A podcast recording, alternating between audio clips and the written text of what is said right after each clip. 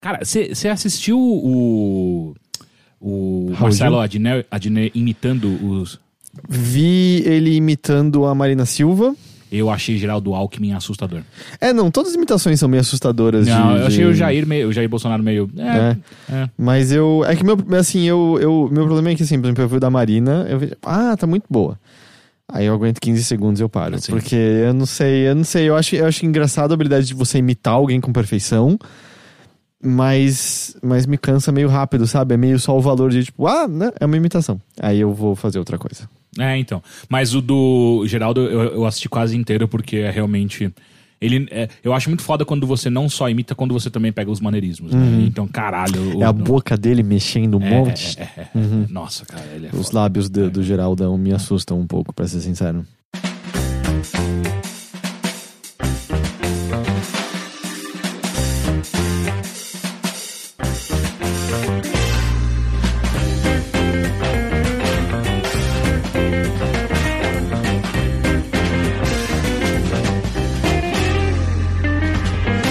Olá Olá. e sejam bem-vindos a mais um Bilheteria, Mais um. o seu podcast de cultura e imitações do Overloader. Meu nome é Caio Teixeira, estou aqui com. Heitor de Paula. E. Henrique Sampaio. É, Tô com fome. eu gosto de teatro. É, eu acho que tudo que eu não gosto na cultura.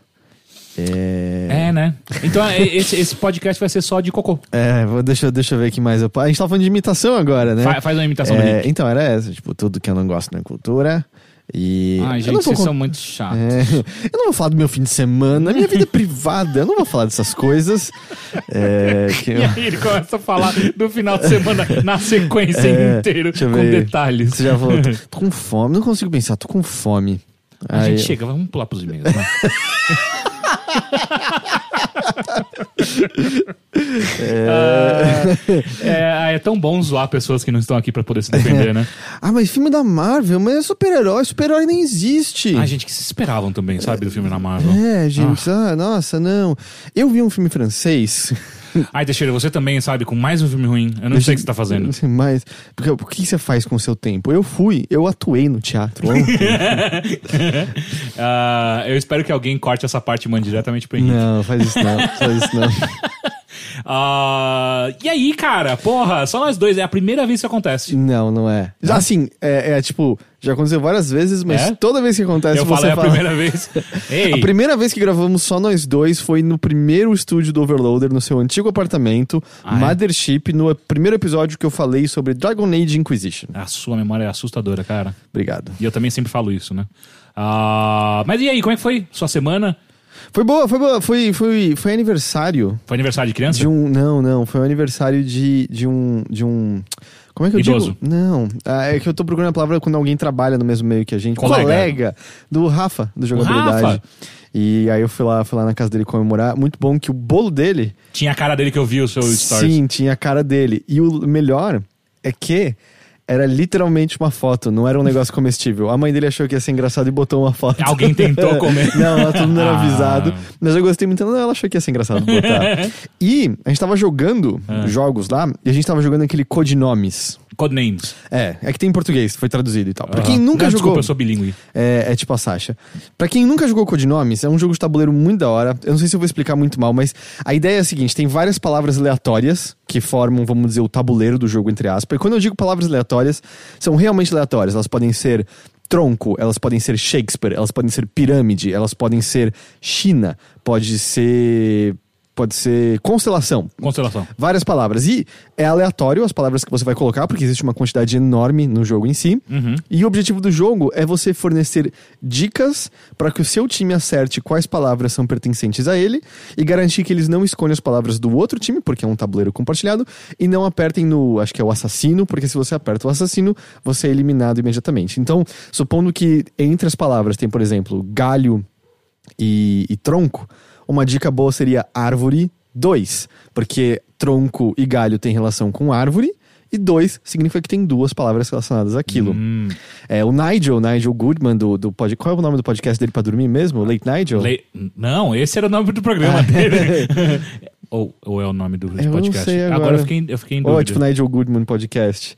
Acho que podcast pra dormir. Ele já teve uma vez uma muito boa, deixou o Knicks muito bravo, porque pro Knicks não pode usar nem aumentativo nem diminutivo. Não. Mas o. o, o- duas das palavras que pertenciam ao time do Nigel eram anão e navio. E aí o Nigel olhou e falou: Capitãozinho.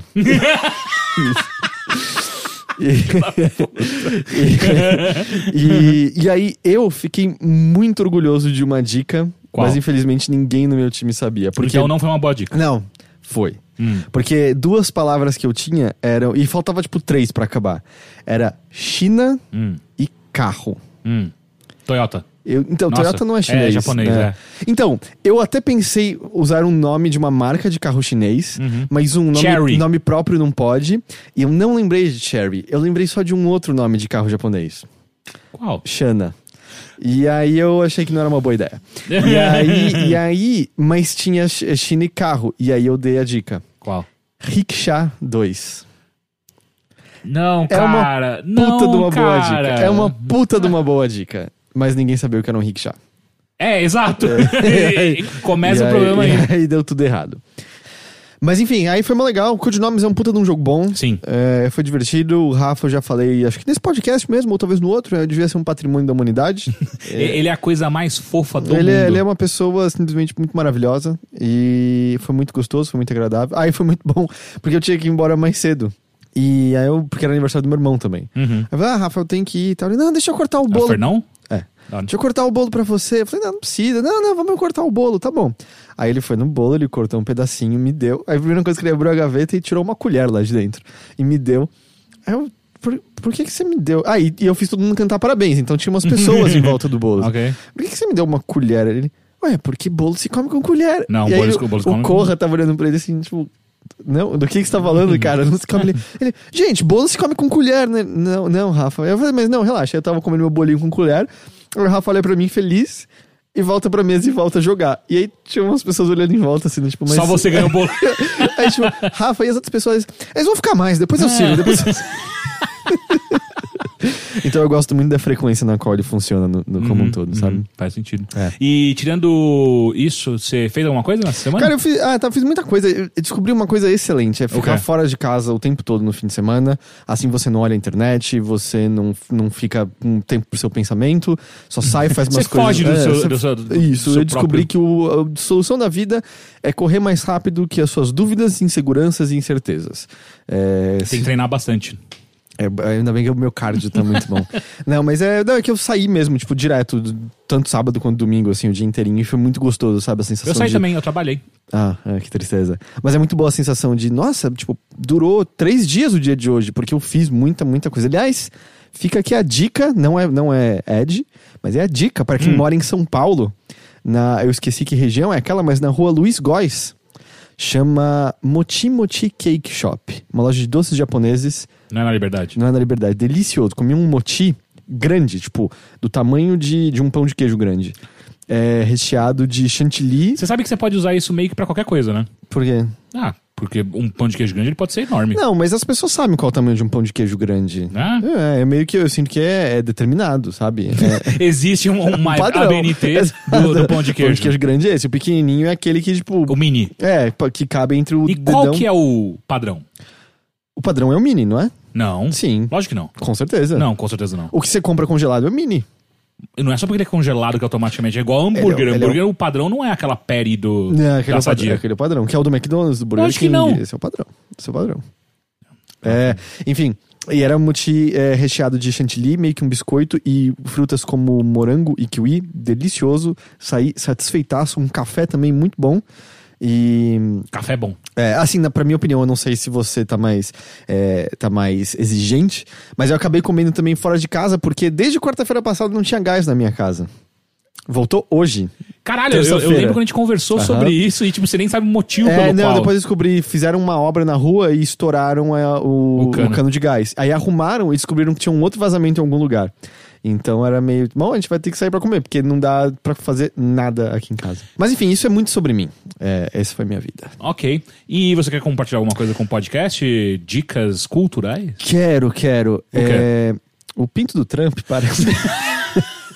É, alô Essa- aos jogos. é, isso foi- Grande matéria pra vocês. Não, mas é que o lance é que você viu que estourou isso de Sim, manhã, né? sim, Muito sim, fortemente. mas, sim, Pra, ser, pra ser justo, vários sites de games deram isso e. Ou, Todos são ridículos. a notícia é engraçada, mas, tipo, no Guardian saiu como parte do livro dela, da Stormy Daniels. Obviamente escolheram a dedo essa citação, porque é muito engraçado um pênis comparado a Toad do Mario Kart.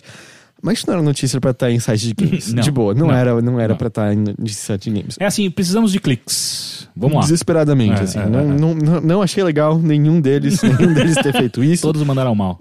Mas. Não, eu assisti umas coisas legais. Hum. É, um estreou, né, exclusivo, é da produção da Netflix, o Príncipe Dragão. Tá ligado o que, que é isso? Não. É um desenho animado que é dos mesmos criadores de Avatar e Korra, a lenda de Korra. Tá Corraine. Isso, a lenda de Corraine. Assim, Uhum. Como ele começou com um microfoninho na mão e eventualmente. Não. É, que a lenda de Korra eu acho que é no mesmo universo de, de Sim, Avatar. A, a Korra não aparece em Avatar? Inclusive? Eu acho que o Ang é, aparece velho Na Korra, Korra. barbudo e tal. Ah, é que eu Se assisti uns bobear, ele é avô dela, alguma coisa assim, não Ele sei. não é tipo o Avatar, e É. aí todo mundo aspira a ser o Avatar? Aí eu já não sei. Aí eu eu nunca assisti nem Avatar nem Korra. Ah. Nunca vi. Mas até onde eu sei, o Príncipe Dragão é dos, do, do- dos mesmos criadores, da mesma equipe produtora e tal. Uhum. Eu sei que era um desenho que tava com uma certa. Certo burburinho pro lançamento, porque uh, tanto Avatar quanto o Korra tem uma fanbase bem forte, né? Tem, tem uma. Oh, muito obrigado, Dan. Obrigado. Tem uma fanbase muito forte, né? Tem pessoas que gostam demais daqueles desenhos. E eu fui assistir o Príncipe Dragão meio que sem expectativa nenhuma. Foi um daqueles de, ah, eu conheço pessoas que gostam muito desses desenhos, estão animadas com esse. Eu ainda tô assinando Netflix, vamos ver qual, qual ela é disso, disso daqui. Mas eu tava muito esperando ser uma coisa que eu daria play, eu via qual é a vibe, só pra entender do que se trata. Eu. Mas é uma série. É uma série, Tá, é tá. uma temporada que saiu, Tá. é um episódio atrás Não do é outro. uma, um OVA. Não, não. É um. São. Eu não sei quantos episódios são. Eu assisti, acho que foram quatro episódios. Eu tô meio achando excelente. Eu tô gostando, tipo, de uma maneira que eu não esperava gostar. E eu normalmente odeio assistir um episódio em seguida do outro, mas acaba um episódio, tipo, não, eu, que- eu quero ver mais, eu quero ver mais. Assim, eu só não vi mais porque não houve tempo mesmo pra, pra, pra ver mais. Eu tô achando muito, muito, muito bom, assim, de uma maneira meio. Eu não sei, é, é um desenho aventurinha, sabe? Eu tô, tipo, animado em ver o que vai acontecer com a história, o que vai acontecer com aqueles. é, com aqueles personagens e coisas do tipo, sabe? E. Mas assim, é, é uma- o, o desenho começa, acho que exageradamente, com uma exposição, mas ela é meio importante para o que tá acontecendo. Porque a história desse mundo é: tem cinco elementos que você usa para poder fazer magia. Não é Avatar isso? Não sei, mas eu sei que não é no mesmo universo de Avatar. Não é. Mas e não são os elementos tradicionais. É, é, os elementos são tipo estrelas, lua, Ó, ok. oceano, terra e o outro é. Acho que é o ar mesmo em si. É, isso. Esses dois a gente vai normal, o resto a gente pira, É, vai. não, mas é que o, o desenho começa a, a explorar isso já logo em seguida. E aí o grande lance é que o mundo tinha humanos e tem também é, o elfos e dragões, que são criaturas mágicas. E a galera só puxava dessas quatro coisas, dessas cinco coisas mágicas e era tipo, beleza, show. Até que um dia um, dos huma- um humano descobriu um outro elemento que ele podia absorver e usar magia, que Elemento era X. era o elemento X. E ele cria, tipo, três serzinhos poderosos coloridos. Não. É, é a escuridão. Aham. E o lance é que escuridão, pra ser usada, absorve outros seres mágicos. Então eu acho que o que o desenho implica nessa. Isso. 30 segundos de desenho. Caralho, Isso- ok. Eu tô exagerando, mas deve ser tipo um minuto, um minuto e meio. A escuridão, pelo que dá pra entender, ela tipo, mata outros seres mágicos. Isso faz com que os elfos e os dragões odeiem os humanos, expulsa todo mundo pra, pra oeste do continente, criam uma divisa no continente e colocam o rei dragão pra proteger ali no meio. E aí começa uma guerra de anos e anos e anos, até que a humanidade usa a magia negra e consegue matar o rei dragão Só que ele é corrompida. e, e destrói o ovo do Rei Dragão, que seria o, o, o- o futuro Rei Dragão. E o desenho começa nesse ponto. Essa guerra infindável tá rolando há muito tempo. A gente tá no reino dos humanos e acompanha um núcleo de personagens ali. E também um núcleo de elfos da lua que estão indo pra fazer. Tipo, é, esse é o primeiro episódio. Eles estão indo pra assassinar o rei. Tá. Então aí que entra o lance, por exemplo, el- e aí estabelecido logo de cara, elfos da lua, usam a Não lua. vieram da lua. Não, eles usam a lua pra poderes mágicos. E na lua cheia, eles são basicamente invencíveis. Então é meio legal porque, tipo, eles estão preparando emboscada na lua cheia. Então o desenho começa com o rei falando: oh, é dia, a gente tem que caçar eles agora. Porque se chegar à noite. Fudeu. Fudeu. A gente vai, a gente vai morrer e tal. Então, o desenho começa a brincar com a mitologia dessa maneira. E aí, justamente no começo tá muito. Por que, que lua é um elemento? Por que esse elemento é um elemento? E aí fica, ah, tá, porque a gente vai poder brincar dessa maneira. Elfos da lua usam a lua, e aí a lua tem fases, e isso altera as habilidades deles. Eu, eu achei a ideia legal. Não sei se é original do desenho, eu pessoalmente não tinha entrado em contato acho com isso antes. existe. Sei lá, eu sei que o Inuyasha na lua cheia virava humano, não era um lance assim? Ao contrário? não, é porque ele era meio yokai, e aí de tempos em tempos ele virava humano completo, porque é pra recarregar as energias de yokai. Ele ficava com o cabelo preto e sem rabinho, sem orelhinha. Nossa, que chato, né? Sim, porque aí era treta, ele podia morrer muito facilmente nesse dia. Aí no o episódio que acontece isso é meio.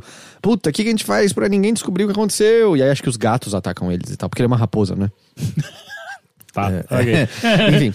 E, e aí os núcleos do desenho são: você tem esse rei, você tem o- os dois filhos do rei, sendo que um é meio filho. Na verdade, nem, ele não é acho que diretamente filho do rei. Você tem esses elfos. Bastardinha. E você tem no, no castelo também o mago, tipo, da corte e os dois filhos. Uma garota que tá treinando pra ser para ser bruxa, feiticeira, sei lá, e o filho que é meio que o guarda, o guarda real. E o que eu, eu tô gostando muito, assim, a aventura tá legal. Assim, a tensão de, mano, o que que tá acontecendo? Eles estão esperando o ataque dos elfos. Porque, assim, o ataque dos elfos noturnos é, assim, até o quarto episódio tá rolando ainda. Mas assim, só uma coisa. Os elfos A da gente, lua. a gente. A gente torce pra quem? Essa é a coisa que eu acho que é muito legal. Hum. Porque começa e fala assim: ah, tá, os elfos da lua são assassinos escrotos. Você vai e olha pro mago e pro filho dele e você fala, cara, é tipo os, o- os Lannister do. do, do- Uhum. você, você olha, sabe, você faz o comparativo. Porque o guarda real tem um quê do, do maneta lá, do, do- dos Lannister lá e tal. Uhum. E o que eu acho que o desenho tá fazendo muito, muito bem é que não tem um vilão. Hum. Todo mundo tem uma crença muito específica de como acha que as coisas têm que ser, tem arrependimentos específicos, mas ninguém tá totalmente certo ou totalmente errado. Do tipo, o rei fica meio claro que ele tava envolvido, por exemplo, na morte do dragão rei. E ele vê a culpa dele, mas ele também não tá afim de entregar o reino porque ele fala, ah, os elfos e os dragões meio que ferraram com a nossa vida também. O mago usa magia da escuridão, que não é legal. Mas ao mesmo tempo ele vê o rei como um grande amigo dele. O, e os elfos da, da lua, meio que eles estão, ah, é vingança porque eles mataram o ovo do, do rei dragão. Enquanto um deles começa a olhar e fala assim, mas será que não tem outro jeito da gente dialogar com eles? A impressão que me dá, o que o núcleo principal formado vai ser de uma elfa da lua, junto com os dois filhos, numa jornada com o ovo pra fazer alguma coisa. A impressão que me dá é que isso vai ser o arco principal. Apesar que a- eu não entendi se é a temporada inteira, mas começa assim escrito: livro 1, Lua, episódio 1, episódio 2, episódio 3. É realmente importante a lua. Então pode ser que outras temporadas sejam outros núcleos em outros lugares, coisas diferentes. Não, não, não sei ao certo. Mas isso justamente que eu acho que é a coisa legal. Não tem, ah, esse é o do mal, esse é o Entendi. do bem. Até agora essa meio que, ah, eu gosto de todos os núcleos, os personagens são todos bem legais. Estão sendo extremamente bem desenvolvidos, assim. Mas e, isso é, um histórico da galera que faz Avatar, né? É, eu nunca vi Avatar. Eu É, então não... também não, mas pelo que eu leio e o amor que as pessoas demonstram pela criação dos personagens em si e tal. Tanto que Korra tem todo o negócio de. de. dela ser gay, não é? É, eu acho que fica meio que implícito, É, não é? Uma coisa assim. é, nunca é, é. muito explicitado mesmo, assim. Exato. Porque era, era uma época, sei lá, pra Steven Universe abrir as porteiras gerais pra isso. Mas. Mas isso tá sendo muito legal, assim. Eu tô muito, muito animado. Tipo, eu tô ansioso pra ver o resto, assim, com certeza. É, e eles começam a. De pouquinho em pouquinho, eles vão meio que pintando como é a mitologia desse mundo. O primeiro episódio sofre volta e meia com. Momento de exposição, aí tem, sabe, uma- um, um- parágrafo completo de um personagem pra explicar uma regra. Mas no tempo tem outras muito legais, assim, do tipo a bruxa, a filha do, do, do mago lá. Ela tem uma bola que tem uma tempestade guardada dentro. Ela fala, ah, uma tempestade de verdade, a gente capturou e pôs dentro dessa bola.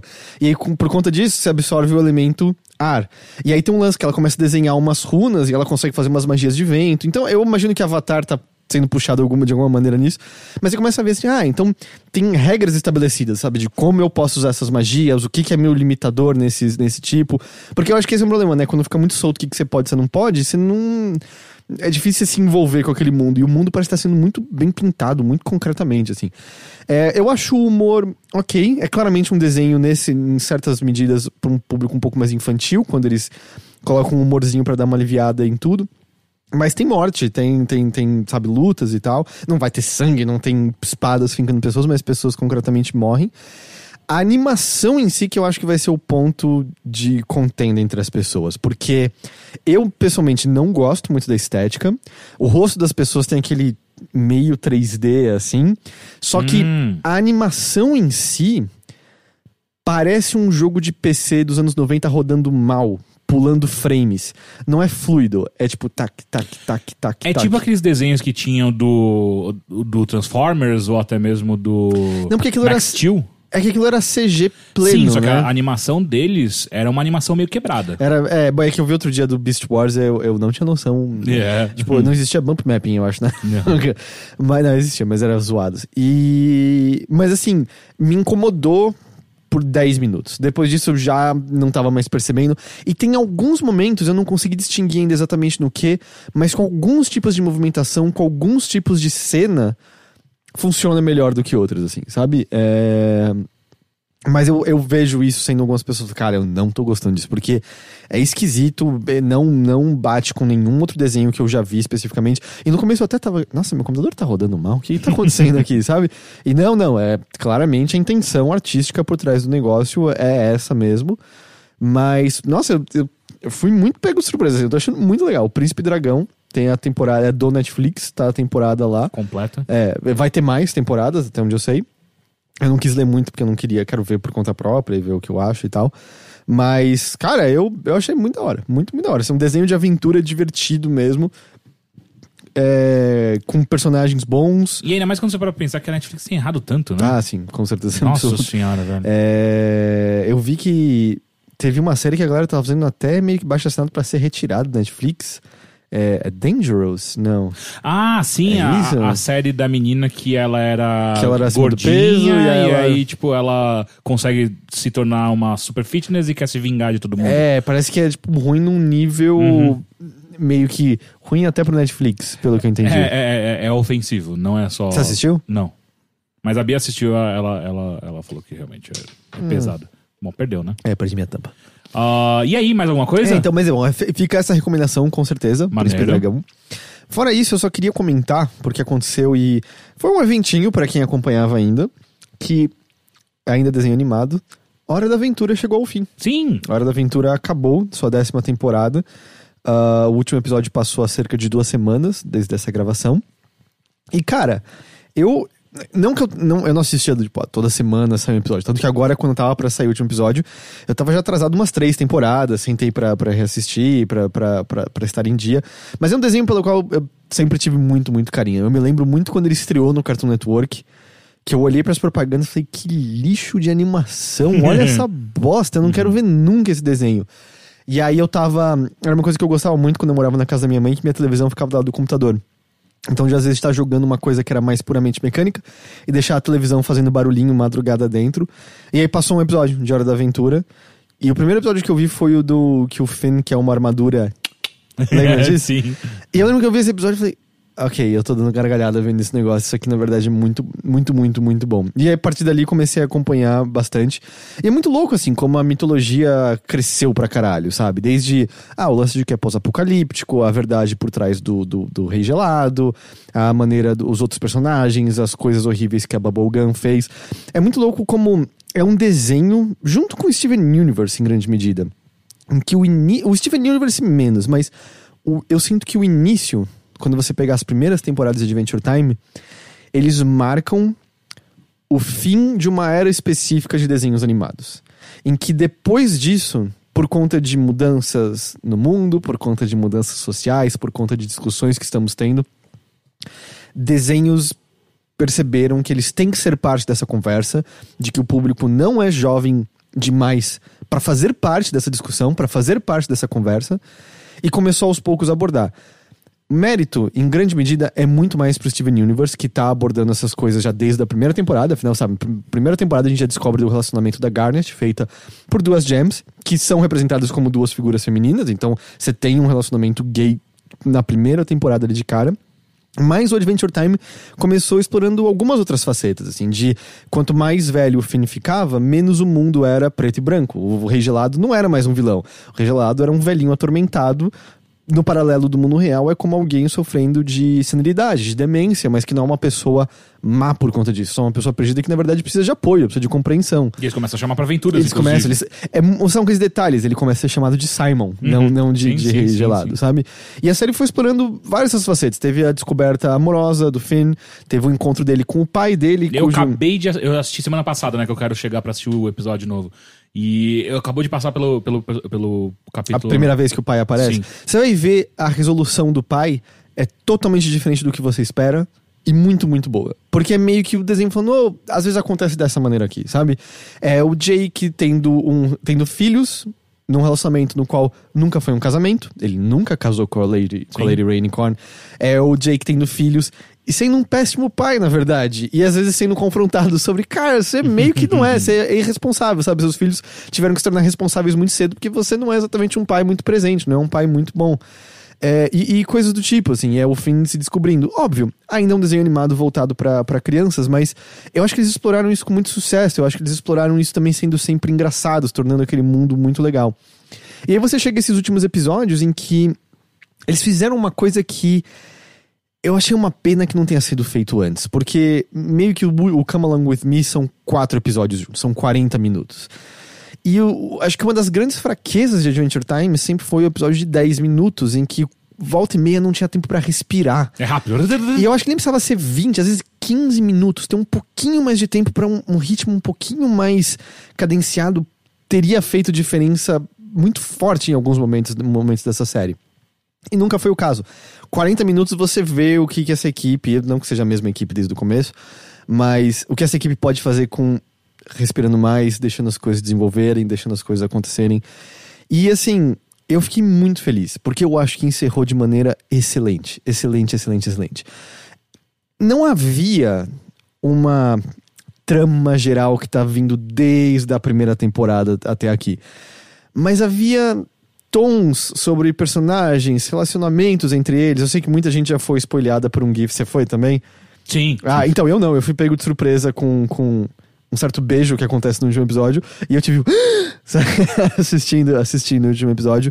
Mas assim, foi muito legal a concretização desses eventos, a concretização desses fatos, a concretização de quem era o Finn, a concretização de quem era o Jake. E esse último episódio foi muito sobre a aceitação de quem você é, a aceitação do que você pode ou não fazer. E foi meio que a finalização de uma jornada de crescimento, meio que em compreensão do que é a vida adulta e das coisas que você faz que são cagadas e às vezes dos sacrifícios necessários pra você arrumar algumas outras coisas, porque nem tudo dá pra ser salvo, e viva o herói, não sei o que lá. Alguns detalhes, é que eu não vou nem contextualizar por, por, por questão de, de quem quer assistir, assim, o que exatamente eles estão lutando contra, mas uma coisa que acontece nesse episódio, claramente muito propositadamente. Praticamente todos os personagens masculinos não têm influência nenhuma nos eventos. São os personagens femininos todos que lutam de verdade, que fazem coisas, que têm diferença. Os masculinos, em sua maioria, meio que precisam ser salvos ou acabam não conseguindo influenciar muita coisa ali. O, o último episódio, todo o arco, na verdade é muito no futuro, além do momento que a gente tá, com um certo personagem contando a história do que aconteceu naquele momento. E o que eu achei muito foda. Você lembra quando a gente tava conversando sobre a musiquinha Come Along Sim. With Me? E a gente falou daquela sensação meio de melancolia que ela tem de. Não é que foi ruim o que aconteceu agora, mas é aquela sensação de acabou a brincadeira por hoje. Uhum. A gente não é o único que sente isso, cara, porque o encerramento todo em que essa música tá presente, eu acho que é muito isso. É meio o desenho dizendo: acabaram essas aventuras. Ou pelo menos no que a gente vai mostrar pra vocês. Então, obviamente, é triste. Porque você ama esses personagens. Porque você tá convivendo com eles há um tempo. E vai ser triste. Mas o que foi legal, o que veio até aqui foi legal e às vezes precisa acabar. E outras coisas vão vir novamente, eventualmente, sabe? E é a sensação perfeita da música que a gente ouviu ao final de todo episódio, englobando a série como um todo. E eu acho que isso não, não conta como spoiler necessariamente, mas eu acho que o, ele resgata também o lance da, da intro, que é o. Eu não sei como é em português exatamente, mas é, é hora da aventura, chame seus amigos, a gente vai viajar pra terras distantes, a diversão nunca vai acabar, é hora da aventura. E a gente tem aquela cena do Finn levantando a espada. Eu não vou exatamente, eu vou- não vou falar o que é, mas meio que a última cena É aquilo. é a espada levantada. Então você tem o contraponto da musiquinha de melancolia acabou, mas com a lembrança de, tipo, a diversão nunca vai acabar, sabe? Porque Uhum. a aventura não existe só naqueles personagens. E isso é uma coisa que a série fez posteriormente, que é episódios inteiros dedicados a núcleos à parte do e do Jake e mano. tal. E eu acho que fica uma coisa muito legal, assim, tipo, cara, a gente contou o que a gente ia contar. Óbvio, dá pra contar muitas mais aventuras com esses personagens, mas acabou por aqui. Mas não acabou, sabe? Tipo, outras coisas vão acontecer, existem outras figuras, existem outros mundos, outras coisas acontecendo. Eu acho que funcionou muito, muito, muito, muito bem, assim. Muito, muito legal. Eu adorei demais. Fiquei muito feliz. Encerrar coisas é muito difícil, né? Eu, e eu tava pensando enquanto você falava, eu tava tentando puxar por memória quantos desenhos eu vi acabarem de fato, sabe? Tipo, com um fim. Não simplesmente pararam de ser transmitidos. E, e são raros, né? Tipo, quando você para pra pensar com um final real, sabe? É, eu acho que alguns, assim, sa- sabe. Thundercats tem um último episódio, é, eu acho que o Comandos em Ação tem um último, os Transformers tem. Mas aquilo era só uma aventurinha acabando Sim, ali. sim. É meio quando você decide que oh, hoje essa luta tem importância de verdade e tal. Mas é, é especialmente porque os desenhos da nossa infância. Ah, volta e meia não era comprado todos os episódios pra passar aqui. A gente. Ou eram os desenhos que nunca acabaram, tipo He-Man, por exemplo. E, e coisa assim. Mas é. Não, Ou Looney Tunes, né? Que, tipo, não tem como. não tem uma né? trama, né, pra, pra seguir em frente dessa, dessa maneira, assim, pra poder.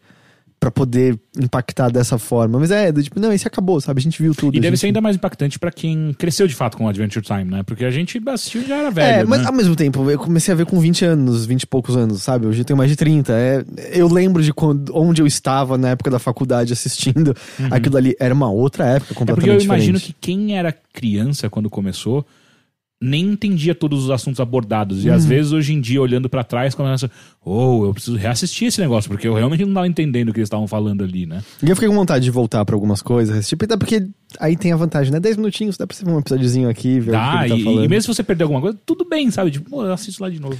Mas eu, eu gostei demais. É, de novo, tem questões LGBT no último episódio, com certeza. Mas é, é muito legal, assim, ver o quanto mudou das primeiras temporadas para o que foi abordado nesses desenhos: questões de morte, questão de paternidade, responsabilidade, crescimento, amor. É, no geral, eu acho que as, o caminho foi muito mais pavimentado por Steven Universe, que abordou muito mais explícita e concretamente esses assuntos. Teve um grande evento agora no desenho recentemente. É, mas Adventure Time tava na rabia. A Rebecca Sugar tava lá no Adventure Time também, fazendo muita coisa. No, pelo menos no passado, não sei se ela tava ainda hoje em dia. Estão meio aliados. Meu ponto é só, não quero que o mérito esteja inteiro com Adventure Time. Eu acho Claro. que outros desenhos fizeram mais, mas ele também fez coisas muito legais pra contribuir pra discussão de de aceitação, de compreensão, de, de, de, de fraternidade como um todo, que eu sinto que tem se tornado ah, muito mais frequente de anos pra cá, sabe? Assim, eu sinto que a discussão se tornou muito mais presente como um todo. E esses desenhos fazem parte, afinal, nenhuma obra, nenhuma obra existe num vácuo, né? Uhum. Tudo é um discurso. Alguns diriam que tudo é político. E, e eu acho que eles fizeram de maneira muito legal, sem esquecer que eles estavam falando com um público infantil, sabe? Mas com uma linguagem que funcionava pra eles e agradava adultos também no, no processo. Pô, eu preciso assistir. É, eu preciso alcançar, na real. Mas vai coisa. degustando, sabe? Aí Vai de pouquinho, pouquinho, em pouquinho. E, e- e é engraçado porque tem um, um outro um outro desenho que o Slash Rick outro dia falou que acabou de terminar e eu não terminei ainda, que é o Over the Garden Wall, que também é um outro Ah, que... o Over the Garden Wall são só 10 episódios. É, eu tô ligado, É, eu assisti acho que quatro e Ele aí é eu nunca legal. lembro de voltar e acabar. Ele é muito legal. Mas são dois desenhos que eu preciso realmente. E engraçado, porque Steven Universe eu já assisti alguns episódios, eu gostei, mas nunca ficou pra gente. Eu preciso assistir. É, não, eu, eu, eu acho que Steven Universe tem episódios chave, mas é que, por exemplo, a primeira temporada dele são, acho que 50 episódios, e ele é mais longo e tem uns episódios no meio que são meio. Ah, nada aconteceu aqui, esse episódio só é meio chato, sabe? Então eu acho que ele tem um problema de ritmo um pouco. E, e tem o lance que eu concordo com as pessoas. O Steven é meio irritante. É, eu não odeio o personagem, mas ele é meio irritante às vezes e tal. É, tipo, eu, quero, não, eu quero ver as gemas, elas são muito mais legais do que os pivetes. Mas é. Eu acho que é um desenho que vale a pena ser assistido. Também, eu também não assisti tudo de Steven Universe de forma alguma. Mas, mas é isso. E acho que a coisa louca, cara, O quê? é que a gente chegou décima, fim de uma décima temporada. Não teve um jogo bom de Adventure Time. É verdade, eu- se bem que. Tem eu- jogos okzinhos. É, eu tava jogando Match 3 de Adventure Time, que é até ok. É, tipo, mas até aí, tipo. É, é. Não, não tem nada que expande Uhum. o universo ou mesmo lida com ele de- da maneira que o desenho faz, né? Mas a, a quantidade de, de coisas lic- licenciadas pro Adventure Time é assustadora. Uhum, sim. É muita coisa. Menos hoje em dia, né? Porque a audiência caiu de umas temporadas pra cá e tal. Eu acho que o auge deles Foi lá pela quinta, sexta temporada. Eu comprei o álbum Eu de também. figurinhas. A gente comprou juntos, não sim, foi? Sim, mas, mas de verdade, o álbum, na época, eu comprei. Hum. Porque a minha atual esposa gostava de Adventure Time. Na verdade, eu acho que ela tinha. Eu não sei se ela- isso ela foi introduzida por, por, minha, por minha causa, por conta do grupo que eu falava. Aí ela se interessou pelo álbum e aí eu comprei só pra ter assunto pra conversar com ela. E hoje em dia a gente tá casado. Então a dica é comprar álbum de figurinha. Assista Adventure Time. Maneiro. Eu acho que quanto a mim é isso. Ah, é? Essas foram as coisas que eu. É, eu até tenho algumas outras coisinhas, mas eu já falei bastante. Esses são os dos principais e ficam essas recomendações muito fortes. Então vamos pra gente, pra mim. Pra gente, Pra vamos pra gente. Somos muitos. We are Legion. Ah, Cara, eu vou na contramão de você. Por quê? Eu vou falar de algo muito ruim. De ruim? Muito. Filme de terror? Não. É muito ruim. Eu fui assistir a peça Os Três Mundos. Peraí, peraí, peraí, peraí. Você tá me dizendo que quando a gente não tem o Rick aqui.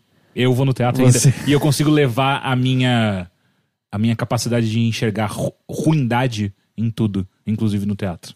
Tá, você conseguiu achar um teatro que é ruim. Mas não, não que seja No muito, teatro. não que seja muito teatro não, uma difícil. É, não que seja muito difícil, mas. Mas, cara, eu. Na verdade, eu, eu, eu fui levado a acreditar que seria bom. Hum, A peça que eu fui assistir foi Os chama Três O-. Os Três Mundos. O que acontece? É a primeira empreitada do Gabriel Bá e do Fábio Moon no, Hum. no mundo dramatúrgico. É, eles fizeram a história. Aparentemente foi a, a idealização do, do universo, ou da a própria ideia em si que se passa na- no negócio é da Paula Picarelli, que também é atriz, é a atriz principal dentro da peça. E aí eu fui assistir essa peça. E, cara, tem algumas coisas do, do Ba e do Moon que eu gosto muito, sabe? Então, tipo, 10 pãezinhos eu acho uma coisa muito, muito foda. Day Tripper também. é, eu, eu não sei se eu já li alguma coisa Ah, deles. é? é, eles são dois quadrinistas brasileiros de grande renome, inclusive lá fora, sabe? É, Então- não, esse tanto eu sei. Existe alguma. é, eu não sei porque tinha Day Tripper na. E casa são da da USP. mãe. É, porque são letras USP. Sim, todos nós estudamos, andamos de mão dadas. E não juntos. é isso? Não é isso. A gente. é, a gente. Sabe aquela peça Macaquinhos? Sim, sim. É, é, então, a gente que estuda letras, a gente só, só anda assim um com o outro. Olha, depois que vocês cuspiram no Zequinha, eu acho que é isso mesmo o tempo inteiro. Ok, essa foi um puxado lá do chapéu. É, Não, então eu não sei porquê. Na casa da minha mãe tinha o Day Tripper lá, porque meu irmão tinha o quadrinho. Uhum. Por algum motivo nunca calhou de eu ler. E aí eu nunca li nada deles. É, então, é, e, e- eu fui assistir pensando nisso, porque tipo, tem algumas coisas muito legais deles, ah, que eu gosto, pelo menos. Ah, me lembraram até que tem toda uma, uma, uma treta, aparentemente, onde eles são supo, eles supostamente Acusados de plágio? acusados de plágio por, por algumas O Day histórias. Tripper mesmo, eu É, acho, né? aparentemente é o Day Tripper. Enfim, existe essa Teve coisa. algum resultado isso ou Nunca- não? Eu só não. lembro da, da conversa. É, eu lembro da acusação, mas eu não lembro se isso se tornou algo, sei lá, legal e, e teve um fim, de fato. Ah, mas enfim, e aí eu fui com uma certa esperança de, ah, cara, os caras fazem coisas legais. Eu pelo menos tenho uma visão. Só pra entender, eles escreveram a peça em si, Uhum. eles fizeram a cenografia? ou- Então, a cenografia eu não tenho certeza. Eu acho que eles contribuíram com algumas coisas, mas, tipo, vários quadrinistas, na real, ajudaram a fazer a cenografia. E assim, se vale de algo, a cenografia é a única coisa que salva a nossa peça. A Porque- direção não é dele, aí eles escreveram, É, roteiro, é, escreveram a. É, a eles fizeram a história. Eles fizeram a história e aí outras pessoas ah, transformaram isso num- numa peça, de fato. Ah, então a, a cenografia acho que é a coisa mais interessante deles. Por que, que eles fizeram? Ah, são duas telas transparentes, uma atrás do palco e uma na frente. E o palco fica no meio. E nessas telas elas são projetadas coisas. Então os cenários são projetados ali. Então existe toda uma, uma brincadeira de a peça de teatro é meio que um quadrinho. Porque a- vai desde o, o, o cenário onde eles estão está sendo projetado, tanto na tela da frente quanto na tela de trás, como também até alguns algumas onomatopeias. É como se fosse um, meio que um véu transparente É, na exato. frente. Eu lembro que eu vi uma, uma vez uma peça sobre o. Ah, como é o nome? O Eisner. Sobre, Ah. Foi pouco depois do Eisner morrer, fizeram uma peça em homenagem E tinha a ele. isso? E tinha esse esquema. Que bom, nem isso eles inovaram. Eu fico muito feliz, então, agora. Então, tipo, cara, é, eles não fizeram nada demais, saca? Então, aí tem essa coisa que. Que quando começa, você fica, oh, isso vai ser legal, sabe? Tipo, tem muita coisa que dá pra fazer com isso. Eles não foram muito longe nessa ideia, sabe? Ah, e eu não vou ficar falando eles também, porque eu não sei até onde eles fizeram isso de fato. Mas enfim, a peça não concretiza isso de uma maneira legal.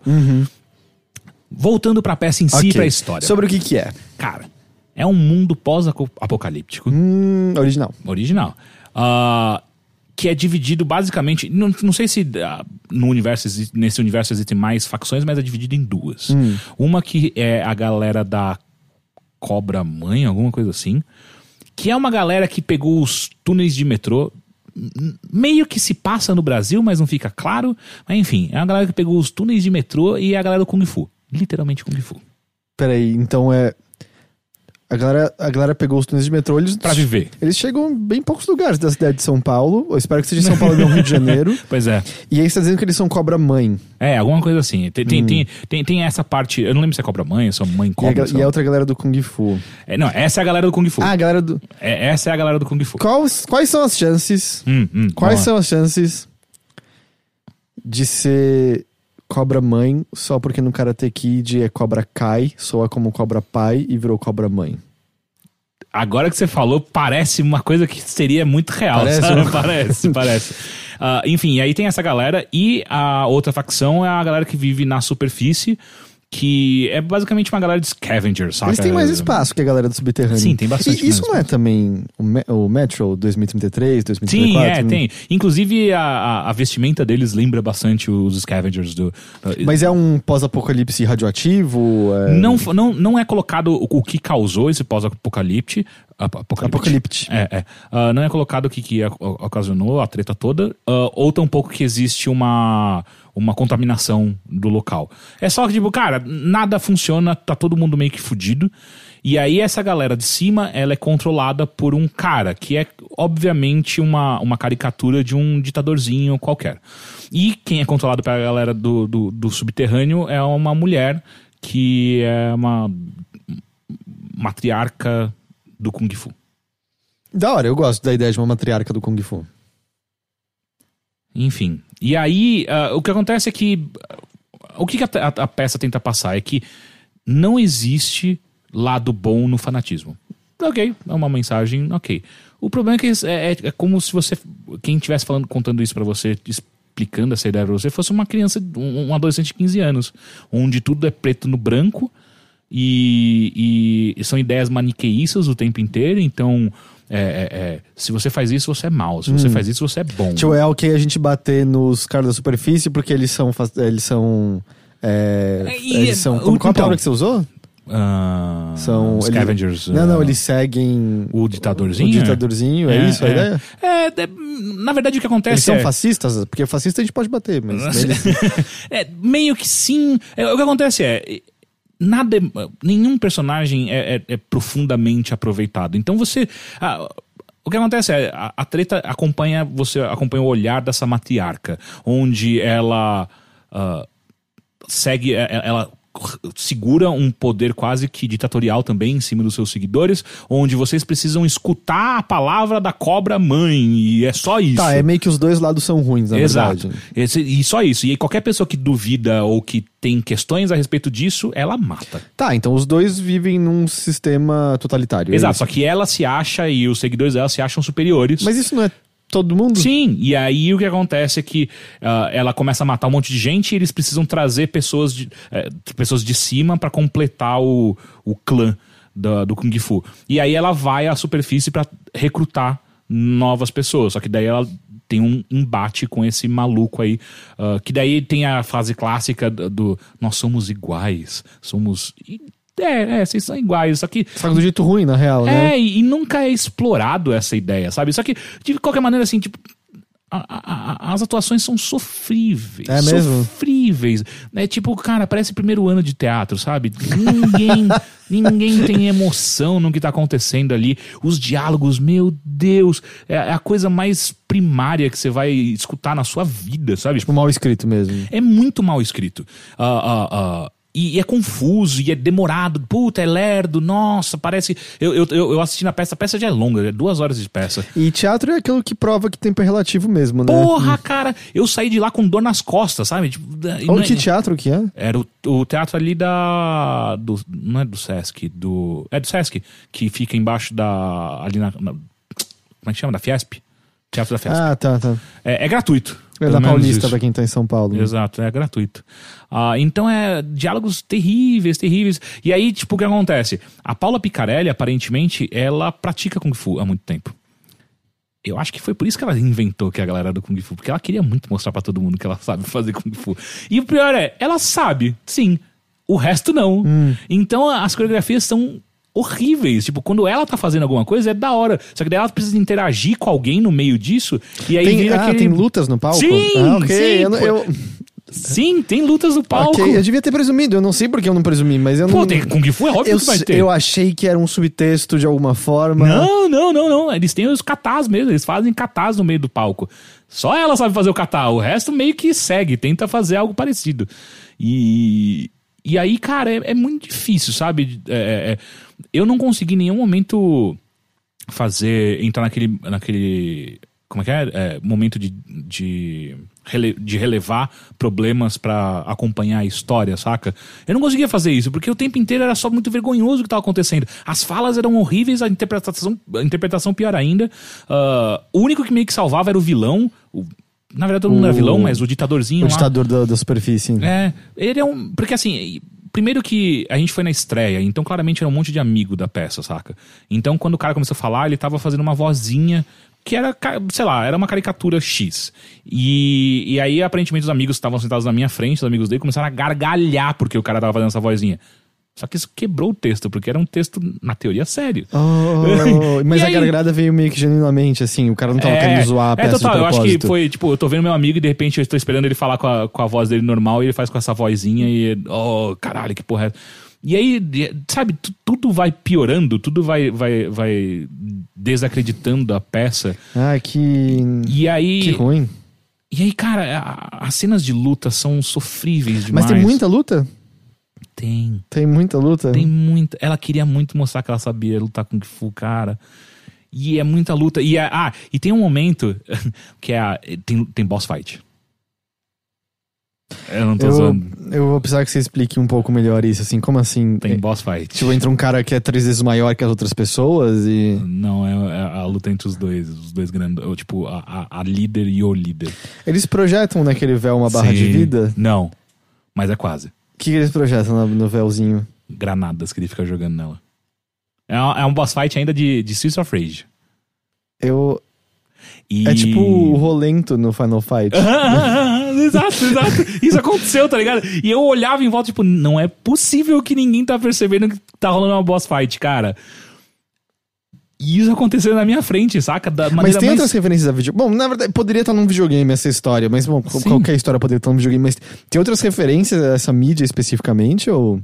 Cara, é, tem momentos que rolam meio que lutas de horda. Eu, eu não sei. Tá ligado quando você falou do Godzilla e eu achei que você tava inventando tudo?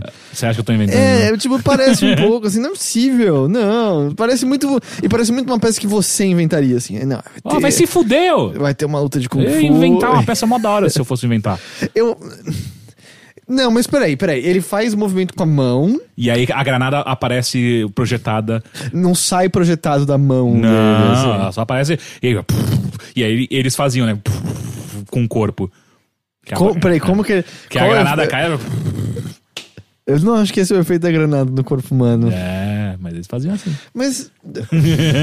e. Bom, isso aconteceu. Ah, tem um. e Em certo momento também eles meio que fazem como se fosse uma. Um flashback. Hum, Ah, e eles fazem literalmente. Se você fosse uma criança e você quer demonstrar que você tá voltando no tempo, o que, que você faz? Como, Ah. como que você representaria isso? eu começaria, tipo, a encolher e engatinhar. Não, não, não no tempo até. É tipo voltar alguns minutos atrás. Eu andaria de costas. E é, isso acontece também. Mas pode ser legal se for Não, bem feito. não, não, não, não, não pode não. Não do jeito que eles fizeram. Que é tipo, estavam falando, é, você agora vai banhar. Ah, eles fazem vuvuvu com a boca? É, é, não com a boca, mas tem um efeito sonoro. Pelo menos isso, vai. Tem alguém controlando o som desse negócio. E aí fica vuvu e eles vão voltando. Não, isso poderia ser legal. Uhum. Não. E se fosse. Não, não, isso poderia Depois que eu assisti, eu não acredito mais, cara. Eu acho que ninguém é capaz de Não, fazer isso- isso. eu aposto que daria pra isso ser legal de alguma forma. E, eu, e era muito engraçado porque eu ficava olhando em volta, tipo, não é possível que só eu tô percebendo isso, sabe? Que só eu tô. Não é possível. Às vezes é um happening e você era o. E o as pessoas instrumento de levan- estudo. levantaram no final pra aplaudir. Ah, sim, né? Você já tá eu lá. não queria levantar. Ah, cara, mas é educação só. eu né? bato palma. É. Mas, Mas leva- levantar? Ah, levanta. ovacionar de pé? Teatro, teatro já tem tão pouco apoio, tem que ir lá. Ah, porra! Pô, legal. de- por pena, parabéns. Não, não é É, pena. Tipo, é, palmas é, é como medalha de participação. Palmas. Mas É. levantar eu Ah, acho que é um passo a Você mais. acha realmente que é tão mais forte assim levantar? Sim. Eu, eu acho que o lance é o ímpeto de levantar. Se acabou e você achou incrível, você levantou e aplaudiu, esse levantamento valeu. Se você, tipo, tava lá sentado e a galera deu uma levantada e se levantou, é só educação, é de boa. É. Eu acho que sim. Eu me senti meio vendido. Mas, mas tudo bem, porque, porque eu acho que assim. Era um contrato social que eu tava obedecendo. E outra, você tá falando mal da peça aqui, esse é o momento. Você não precisa Demonstrar mostrar na pros cara. atores ali na hora, É. sabe? Eu não acho que nada vai ser ganho com isso. É. Eu não sei se eles vão ganhar alguma coisa com isso aqui agora também. Mas meu ponto é, sabe, você não precisa. Não precisa. É tipo aquela galera que. que no- vê o vídeo que eu dei e vai no Twitter xingar especificamente a pessoa, sabe? Uhum, tipo, pô, achar a voz dele uma merda. Tipo, ninguém tá ganhando nada com isso. Ninguém. Tá, você pode só tá, não ver pode o ser, negócio. pode ser, pode então eu acho que assim, você foi educado. Sim, sim. Você foi educado. Mamãe me ensinou bem. Exato, eu acho que tá tranquilo. Você viu umas boas lutas de Kung Fu. Sim, não, eu nunca falei isso. Eu nunca afirmei isso. É, então eu acho que isso é ok. Eu acho que é ok levantar e bater palma. Eu acho, eu acho que sim. Eu acho que é parte da etiqueta. Tem É momentos. tipo ir na casa de um amigo e a comida tá uma merda. Aí você fala, não, tá bom. Tem entendeu? momento. É, é que, cara, é que sabe o que é? O que mais. eu- eu- ol- olhando. Dando um passo pra trás e pensando exatamente Tipo, na coisa que mais. Fazendo um flashback. Pensando na coisa que mais me incomodou. Hum. Eu acho que eles ficaram é, é, muito animados de tentar criar essa coisa de o quadrinho no teatro. Uhum. Como a gente vai fazer pra rolar essa transposição da maneira mais perfeita e tal? Da maneira mais. Não perfeita, mas da maneira mais fidedigna com a mídia que a gente tá querendo emular, saca? E em troca disso, eles caíram em, em coisas. Para fazer coisas ridículas, saca? Então, por exemplo, existem momentos onde rolou uma perseguição. E na perseguição, o que acontece? É um palco. Pra onde você corre? Você não corre Você não corre, você lugar. faz tipo, movimentos corporais mostrando a dificuldade, Exato. a fuga. Ou uma, uma que eu gostei uma vez que eu fui ver, uma das vezes que Le Miserable tava aqui no- em São Paulo, Uhum. que era quando ele tá. O, o, o, Jean, Val, o Jean Valjean tá arrastando o mano que se mata lá depois. E aí, tipo, ele tá arrastando o corpo de um jeito e aí o palco tá inteiro escuro. E é só um facho. E aí, por exemplo, ele tá puxando o cara pelos braços. Aí eles passam pela luz. Aí eles voltam pra escuridão, a luz acende em outro canto, e aí ele passa por lá carregando de outro jeito o corpo. Então, aí apaga. Aí, uou, passa a maior sensação de que tá passando esforço. é. inteligente. O que, que eles fazem quando eles estão na perseguição? Puta, eu já sei. Eu já sei o que eles fizeram. Manda. Eles ficaram correndo no mesmo lugar e a projeção foi passando de lado. Exato. Ah, não, eu acertei, eu tô tão triste que eu acertei. Você tá entendendo? Tipo, é isso, sacou? Eles não sabiam o que eles estavam fazendo, eles sabiam onde eles queriam chegar. Eles não sabiam como fazer isso acontecer. E nessa Eles busca uma piada cega... com o Mario nessa hora ou Não, não? Ok. não. Não que eu lembre. Acho que sim, tem uma hora que ela cai num cano. Puta Ah. que pariu! Enfim, tá, você tá entendendo? Eu tipo, tô entendendo.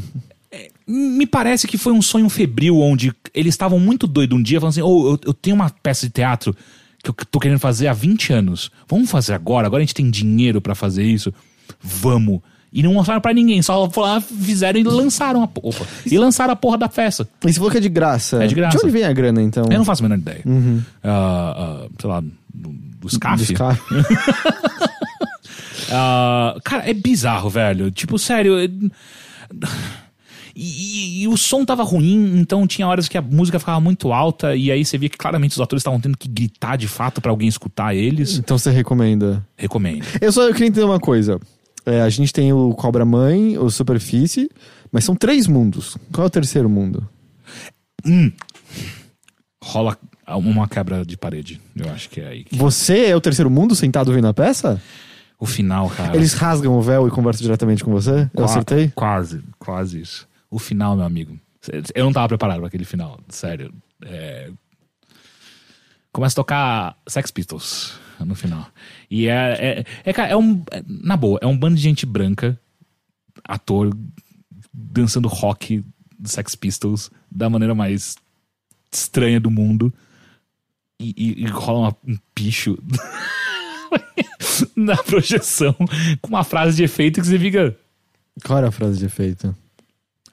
Como é que era? Qual Se- era a frase de efeito, Teixeira? se se como é que era se eles eram se era tão claro que ia acontecer isso porque a gente não porque você não fez nada É, Só não, é, só não é pior se eles falassem, sabe, sobre fascismo, agora é com vocês ditador, e aí no final eles viraram um espelho pra plateia. é, é, é, sabe é quase isso e, e aí acaba e aí tá rolando a música do Sex Pistols e Mas aí é, é, é Sex Pistols, sério mesmo, assim, sério mesmo. tô falando eu acho que isso- essa É peça há tipo- muito anos, muitos anos ficou na, na gaveta ninguém revisou Sex Pistols é tipo a contracultura mais fabricada e manufaturada artificialmente possível, assim, essa é a que a gente escolheu, assim, pra mostrar a revolução e eu tô contracultura. tentando lembrar qual, qual era a música do Sex Pistols eu não tô lembrando Não é, agora deve ser Ne- Nevermind the Bollocks? não não é Ah, não? não não era algo tão grande do Sex Pistols Ainda mas era assim, Sex Pistols sabe, Podia botar alguém que era genuíno ali, sabe? Tipo, Cara, sério, é, é, eu saí da peça indignado. eu imagino, eu imagino. Aí você normalmente tem paciência, né, pra É. esse tipo de coisa. E era bom que a, a Bia tava comigo e ela ficava, mas não foi tão ruim assim. eu vi, tá, vamos lembrar parte por parte aqui, você vai me falar o- se isso não é ruim. Não, mas é que eles estavam tentando, tipo, né? Mas é, é, não é esse tipo de coisa que... É, é, é. Eles só Então, estavam tentando, eles não como- estavam fazendo nada. Como eles estavam tentando, eles merecem aplausos. Mas é isso. Mas é isso. Eu não acho que a gente tem que aplaudir qualquer coisa. Eu acho, não, eu acho, eu acho que faz parte da etiqueta. É, como eu falei, é como ir na casa de um amigo elogiar a comida, mesmo que seja uma merda. Você fala, ah, tá ok. É, Uhum. mas você não é um melhor amigo se você fala assim, ô, tá meio bosta aqui. Depende da situação, assim, você foi almoçar e aí fez lá um ovo, porra, tá meio bosta. Uma coisa, ou tô te convidando pra um almoço aqui em casa nesse domingo e tal, coloca a sua melhor roupa, sabe? Aí você tem que, você tem que elogiar. É. Ok, vou, vou, vou levar em consideração isso para próximas vezes. Mas enfim, cara, é. No final das contas, foi o que eu falei, tipo. Rola também uma parte de mim que é. Eu já li coisas que eu gostei bastante do, do Bai do Moon e eu esperava mais. Sabe? Nem que, cê- nem que. Tipo, se tudo fosse uma bosta, se os atores não soubessem interpretar, se essa porra do, do- da- das duas telas de projeção não ficasse legal, se tudo estivesse meio merda, mas a história no final fosse ok, eu, ah, ok, velho. Tipo, eles, eles se fizeram parceria com alguém que não deu certo, mas enfim, a história tá ali. E, e tá contada. Não, cara, tudo é uma bosta. Tipo, a, a ideia do. do- é, é fraca, não é nova, é clichê pra caralho. Tudo que acontece ali, nada faz muito sentido e é tudo corrido. E ao mesmo tempo é muito lerdo. Porra, duas horas, parecia que eu tava três dias lá é, dentro. duas horas. É. Posso abrir? Tiririri. Tá chegando aqui informação do campo, Hum. diretamente de Beatriz Fioroto, Ó lá. dizendo: não tem cano não, o Caio tá perdido no próprio ódio. Eu acho que tem cano sim, ela tá É, enganada. Ela tá enganada? Eu acho que sim. Ela, ela, ela, ela tá perdida tentando ajudar essa peça. E aparentemente a música final não era Sex Pistols, era The Roots, The Roots? Não, era Sex Pistols. Babylon's Burning. Ah, pode ser. Então. Ela tá lendo o programa da peça. Ah, ok. É, é, o, programa, o programa da peça tá em casa. é Então, verdade. então, então aqui é correção ao Correção vivo aos fatos. aos fatos. Exagerado. Não, não é exagerado. Não, é que, tipo, é aos Ah, tá, tá, fatos. tá. entendeu? ok, ok, É. ok. Cara, é muito ruim. E eu sei que ela, ela tá assistindo só pra ela vir me falar depois que, ela- que eu tava exagerando. Ela tá falando que foi a melhor peça que ela já viu. Não, isso é mentira. Isso é mentira, Né? isso é mentira. Cara, é, então assim, vai assistir. Uh, Segundo o Heitor, você tem que levantar e aplaudir no final. Não, não, não. Ah, não, sim, sim, sim, sim. Não, não, não necessariamente levantar, mas todo mundo levantou. É, tipo, é, né, sabe? Você vai ser o único cuzão. É, é tipo o único dentista que não recomenda oral B, sabe? é, tipo, 9 entre é, 10. e aí tem o cara. eu- tá todo mundo, cara, mó bom. Eu não. Eu prefiro o Tang. É, sabe? Ele é o cara na crítica é muito uniforme nessas horas. Ah, Nossa, é, eu fiquei chocado, assim. E- Porque, sei lá, as últimas peças que eu assisti, aliás, as últimas, a grande maioria das peças que eu assisti, eu sempre achei, tipo, po- eu posso não gostar, mas, tipo, cara, interessante, sabe? Tipo, tem uma ideia legal aí no meio. Essa foi, eu saí de lá bravo, sabe? Tipo, eu fiquei bravo. Por que, que vocês me fizeram isso, sabe? Eu não fiz nada pra vocês, eu mal conheço, sabe? A gente nunca conversou. Por que, que vocês estão me torturando? Eu não tô entendendo. Bizarro, cara. Então tá aqui a recomendação. É, vai lá. Três- é de graça. Três. Não tem o mundos. ditado do de graça até injeção na testa? Cara, injeção na testa deve ser meio de boa, na real. Depende do que, né? Cara, mas não tem onde entrar, tem um crânio no caminho. Porra, você pega na pele aqui, né, Heitor? Caralho. Eu acho que é, o que dói mais é, tipo, quando tá entrando coisas, por exemplo, no músculo, quando você vai tomar antitetânica e tal. Na testa deve só vazar pra fora a aguinha. Aguinha. Depen- então, dependendo do que for, O- né? Sei lá, se é? injetar, injetar gel. Porra, mas aí em qualquer lugar vai ser uma merda, né? O, o Será? ditado nunca falou que a gente tava injetando. Eu sempre presumi que era do tipo, sei lá, a vacina da gripe na testa. Hum. É, é. É, olhando dessa maneira. Uhum. é. Enfim. Tipo, sabe, até injeção na testa, sabe? Tipo, você até injeção no olho, eu até entendia. A gente pode mudar, a gente pode começar agora. Mas eu não um queria novo ditado. É, da, da, deve dar aflição. Aquela agulha vindo na. Você não sente nada, né? Do, tipo, porque a sua pupila é só um buraco, né? Ela não existe. Então agulha... Ela existe sim. Não, não. A pupila é como a íris da máquina fotográfica, né? Ela tá fechando e abrindo e ela sim, não é mas, nada. mas tem o líqui- líquido, sei lá É, o quê. não, tem né? um negócio assim, mas se não engano, uma agulha que atravessa, você não vai sentir nada. Porque quando você faz alguma op- operação, você pinga um, um anestésico, né? No olho, que É, daí mesmo fica tirar, aberto. mesmo pra tirar a pressão do olho, né? Quando eles encostam e fica. tss, tss, tss, tss, Eu eles nunca, põem. nunca fiz isso. Como você não? Toda vez que você foi no oculista, você fez isso. É? É, ele sempre encostou no seu olho pra tirar a pressão do olho. Eu não lembro disso. Você concorda, né, Dan? Viu? Todo mundo sabe disso. É? Sim. Se isso não aconteceu, você deveria ir no seu oculista. que você devia fazer isso uma vez por ano, pelo menos. Uma vez por ano? Claro, pra ver se tá tudo ok. A última sua- vez que eu fui tem uns três anos. Não, você tem que todo ano ver se sua mácula tá ok, se sua, sua, sua vista não piorou, ver se não tem nenhuma forma de degeneração em nenhum Ninguém lugar. nunca me falou que eu precisava ir uma vez por ano no, no oculista. É como dentista. Dentista eu vou agora, uma vez por ano. Eu não tô louco nisso, né? Sério, uma vez por ano pra ver. São seus É? olhos, cara. Você quer que eles estejam ok. Mas se eu tô vendo, tá tudo bem. É, é assim que funciona. Você mora sozinho, né? Eu, eu achei estranho isso daí. Eu não, cara, existem doenças degenerativas e constantes. Mas você percebe. Não, às vezes esse é o ponto. Às vezes exames percebem e você não. E aí você tem que estar atento pra poder ir tratando. Por exemplo, Tem uns dois anos que eu tô vendo uns pontinhos na minha vista. Será que é isso? Por exemplo, se, se, se é percebido início de glaucoma, existem coisas que você pode fazer pra evitar ao máximo. Por exemplo, acho que usar óculos escuros, por exemplo. E aí, se você detecta lá no começo, mesmo que não esteja afetando sua visão, você começa a usar óculos escuros e você vai evitar ao máximo a Mas você vai ser aquele tipo de olhos. pessoa que usa óculos escuros dentro de lugares fechados? Porque se você for esse daí, eu acho que eu prefiro ter glaucoma. Tipo o Bono. O Bono usa por conta de glaucoma. Sério? Não, achei que ele era só babaca. Não, não, Ah. ele, ele revelou isso há o quê? uns dois anos, eu acho. Ele, ele usa por conta de Ele é glaucoma. um pouco menos babaca agora, É, por ele, conta disso. Ele, ele é ok. sei lá. Eu não gosto da música dele, mas eu não odeio o Bono. Ah. Você tem que ir no oculista. Eu vou ter que Você tem, você, tipo, faz exame de sangue também uma vez por ano? Não, isso eu faço. check-up, geral eu faço. ok. Faço, faço, faço. Porque isso é importante. Sim. Sim. oculista não. Oculista não, foda-se enxergar. Tá bom. Então tá, cara. é- Era isso que eu queria É, falar. era só isso? Era só isso, porque eu assisti muita coisa e eu, eu, sinceramente, não lembro de tanta coisa ruim que eu assisti, cara. Eu, eu, eu, eu guardo pra trazer pra próximos podcasts. Eu acho que eu já, já fui desagradável o suficiente só com os três mundos. Você sempre é Então. desagradável o suficiente. Ah, obrigado. O bom que é suficiente. Ah, vamos então pros e-mails.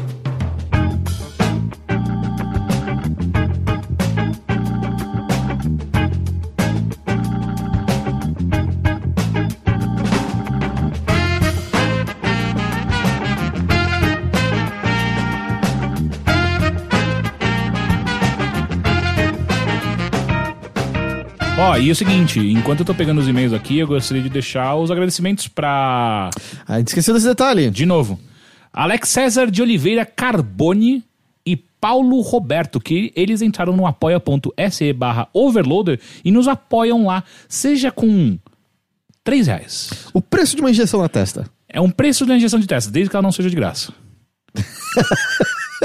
É verdade, né? Eu É. botei preço na coisa que é, que é é. de graça até isso. É, é. Mas é, tem que vir aqueles caras tipo, é, mas no Brasil, né, até de graça, sai caro. E, e sabe o que eu queria também lembrar? Fala. Festa! Festa. Hum. Dia Muitas 29 de setembro, falta pouquíssimo tempo, duas semanas, é Duas isso? semanas. É, vai ter festa do Overloader na Inácio Showa, na VR Gamer, perto dos metrôs Ana Rosa e Paraíso. E eu queria abordar aqui um questionamento que recebemos no Twitter. Qual? Eu- que eu não sei se, porventura, outras pessoas têm, mas a festa é aberta a todos, tá? Não é só apoiadores do É, lógico, sim. sim. Sim, não, é porque uma pessoa veio com essa Ah, é? dúvida, eu falei, não, não, é aberta a todos. Ia ser mó legal, né? A gente anunciando pra todo mundo e só pode. É só pra criar vontade. É, é, é. É, e então, assim, às vezes você tem amigos, amigas, namorados, namoradas, interesses que não conhecem o site. Leva lá, leva lá. E apresenta o site também, caralho, né? Porra, sabe? É você, ouve, você ouve isso toda semana e não tá recomendando pra outras pessoas. É. Caralho, mano. Pensa que fosse tipo uma injeção na testa. Você sabe graça. quão bom pra gente é ter um novo ouvinte? Como isso Ia melhora a nossa vida? Que é, incrível. e você não tá fazendo isso. Puta que pariu. E apresenta ainda com, com, comigo falando tão mal de algo. Uhum, sim. Talvez esse não seja o melhor episódio pra apresentar. Não. Mas, do tipo, porra, Apresenta um tá os três juntos. É, isso, talvez. É, sim. Sim, sim. Sim. Sim, sim. Né? Aham. A gente também já teve convidados muito legais. Apresenta com um desses também. Pode, Pode, ser, pode, ser, uma também. boa. Uhum. Porra, vai lá fazer isso agora. É, então é isso, a festa é aberta a todos, dia 29 de setembro. É de graça pra entrar? É de graça. Vai ter venda de cerveja, vai ter venda de drinks, Drinks. vai ter venda de burger. Burger. Estamos tentando venda de um outro negócio, não posso confirmar ainda. Não pode. Porque o aparato elétrico necessário não foi confirmado. Você já tá dando um detalhe. Tô? Tá. Então esquece o que eu acabei de falar. Esquece o que você falou. A injeção na testa esquece de tudo. e, e é isso. Esse E tem era- DJ. Não, o quê? Tem? Lógico que tem, como assim não? Lógico que tem, Tem, DJ. não tem- tem, novidade tem pra DJ mim. e tem, di- tem DJ convidado. Hum, sério? Sério? Eu não tava sabendo disso. Como não? A gente falou então. Ah, Heitor, Tá no chat? sua memória é horrível. Trabalhei demais, não vi o chat. não vi o chat. Tava sem gás há cinco dias. Tô comendo ovo cru desde quarta-feira passada. Não, não... Enfim, vamos ao primeiro e-mail então. Primeiro e-mail, então. De Eric Eduardo. Hum. Olá, queridos sobrecarregados e possível convidado. Como estão vocês? É uma retórica, tá bom, Henrique? Tá bom, Henrique? Aqui é o Eric, de Curitiba. Talvez o Rick e o Heitor lembrem de mim do Boteco 8. Eu lembro. Já o Teixeira não tive a chance de conhecer pessoalmente. Porra, eu tava a, sei lá, 10 metros de você. Eu lembro porque foi até ele que veio, veio reclamar de fetiches sexuais que eu falei no Twitter recentemente. Inclusive, ele faz uma ameaça pra mim aqui. Hum. Já o Teixeira não tive a chance de conhecer pessoalmente. Mas é uma questão de tempo. ok. Porque estou indo pra festa de 4 anos do Overloader. A ameaça se concretizará no dia 29 de setembro. Arquitetei tudo para que minha próxima visita a São Paulo seja no último final de semana de setembro, principalmente por causa de vocês. Obrigado. Mas para esse e-mail não ficar vazio, tenho um questionamento. Como é para vocês viver uma vida pública? Pergunto, pois eu estava reassistindo Bo Burnham no seu último especial Make Happy, e ele diz, ah, entre aspas, se você puder viver sem uma plateia, você deveria. Como isso afeta vocês? Vocês preferiam um emprego não público? Eu, eu achei curiosa essa pergunta aparecer porque eu vi o Corra conversando com uma outra pessoa recentemente meio sobre isso, que tinha uma noção similar. E eu acho engraçado. É, eu, eu não- é, eu não sei se eu tô respondendo erroneamente, mas se não é exatamente o que ele tava querendo saber, mas assim, quase todo mundo que você acompanha na internet, porque você gosta de algum trabalho que ela faz, cara, essas pessoas não têm uma vida pública, essas pessoas não são famosas, isso não afeta em nada a existência delas dessa maneira, assim. São pouquíssimas dessas pessoas que são que tem algum trabalho acompanhado pela internet cuja vida pública é afetada de alguma forma. Eu acho que a nossa a vida de todo mundo é afetada da maneira que de todo mundo é afetada, não só de quem tá produzindo conteúdo, porque todo mundo se tornou meio produtor de conteúdo quando você passa a ter redes sociais nas quais você posta coisas, sabe? Uhum. Então, eu, tipo, eu, eu, eu, acho que a pergunta pa- parte de um pressuposto que não existe, sabe? Eu discordo um pouco, sabia? Então discorde um pouco. Porque eu já parei de pensar sobre isso. Hum. E, de fato, a gente não, não é nem. A gente não é nem famoso de internet, saca? Mas ao mesmo tempo, a gente tem um alcance maior do que pessoas que não trabalham com o que a gente faz, ou não tem um público que a gente tem.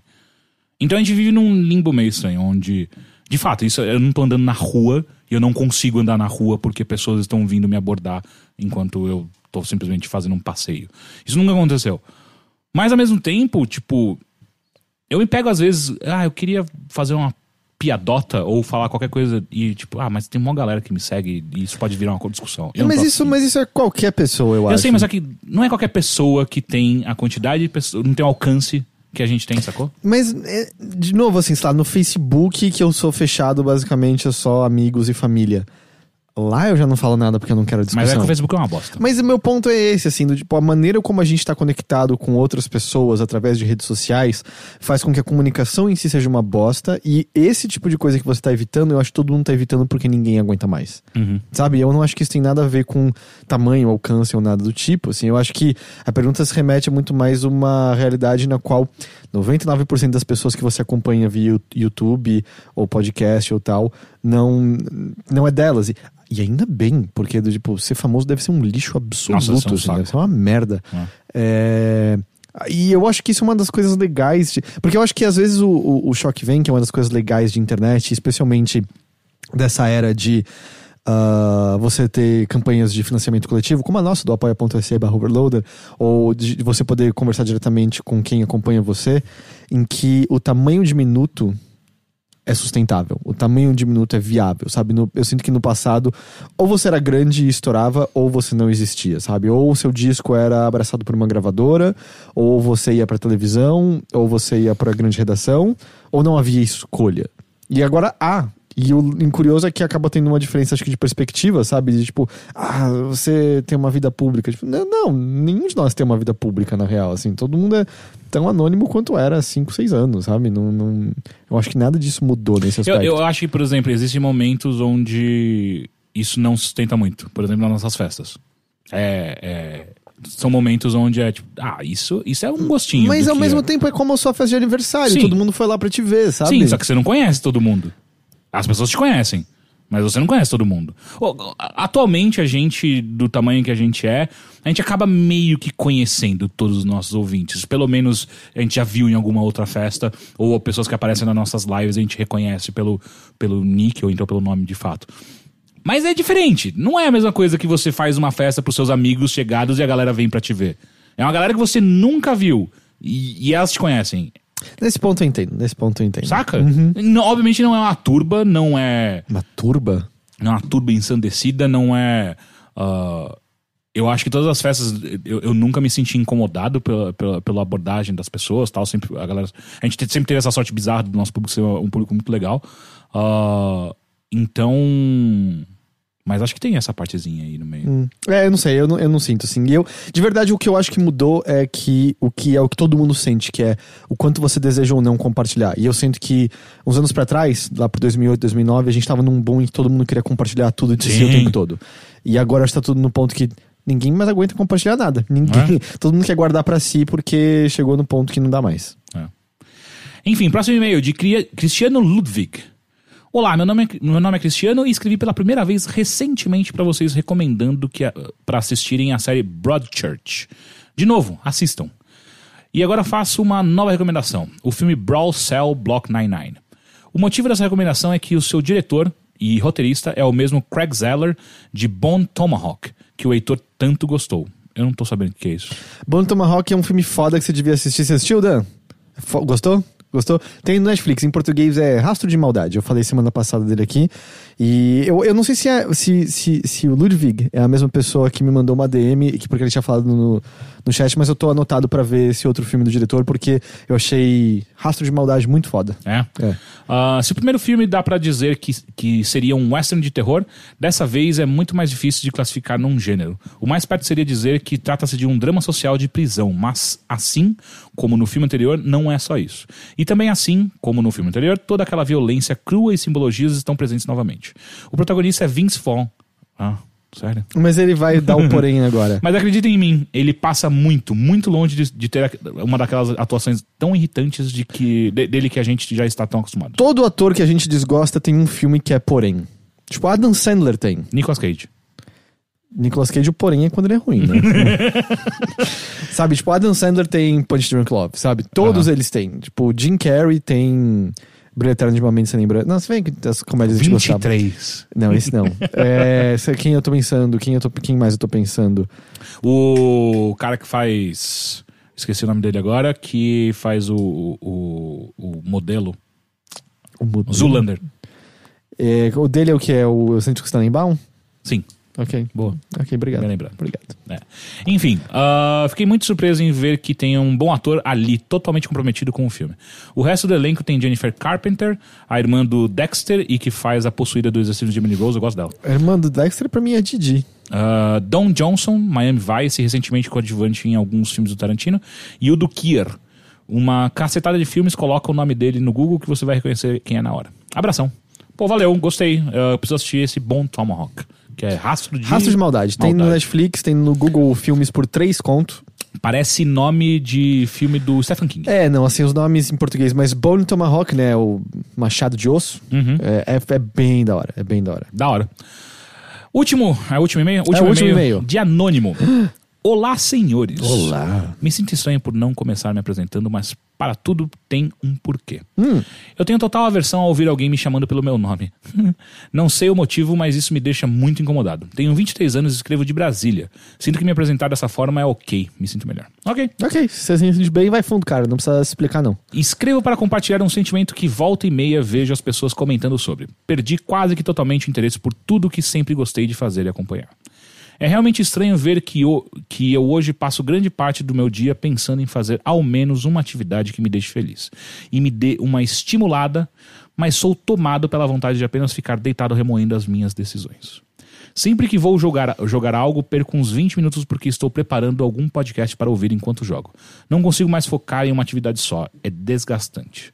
Há tempos que não leio HQs ou livros porque não consigo passar uh, mais de meia hora de leitura, que rapidamente perco o foco e acabo fazendo vários nada. Já fiz terapia e infelizmente não tive boas experiências. Uma psicóloga acabou me falando que eu precisava frequentar uma igreja, porque lá eu encontraria a felicidade. Filha da puta. Eu me enturmaria em, em uns grupos e blá blá blá.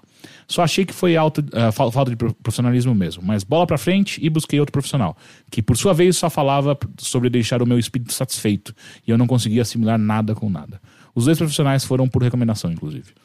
Não sei se fui muito claro com o que eu quis comentar, mas é isso. Desculpe caso nada tenha feito sentido.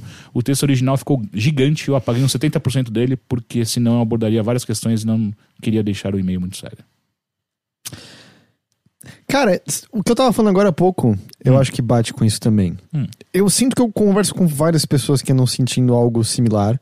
Em parte tem, eu acho que um desânimo com o mundo inteiro, como um todo. Uhum. Mas, e eu não sei se outras pessoas falaram disso, só é um sentimento. Redes sociais, da maneira como elas pedem que a gente tenha algo a dizer, que a gente compartilhe uma opinião, uma experiência, um ponto de vista, um acontecimento, tornou todo mundo produtor de conteúdo de alguma forma. A sua viagem é uma foto para o Instagram. O acontecimento engraçado é uma história no Twitter. Ah, o seu o seu insight sobre a situação política é um textão no Facebook. E eu sinto que uma das consequências disso é que a escolha nossa do nosso entreten- entretenimento tem se tornado funcional.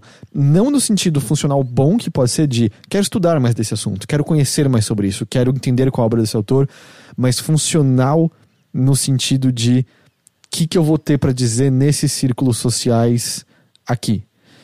E eu acho que uma consequência disso é que pede uma certa vontade e uma velocidade que nem sempre tá lá. Que é, estreou tal série na Netflix, tá todo mundo falando sobre, eu preciso assistir isso. Eu não tô gostando, mas eu vou ver todos os episódios porque eu quero ter esse diálogo pra ter aqui com essa pessoa. Ah, não aconteceu nada nesse momento, eu não tô tendo como atualizar a minha conta disso aqui, eu tô vendo no Instagram todo mundo se divertindo e achando legal, então deixa eu achar uma forma de ter isso aqui legal.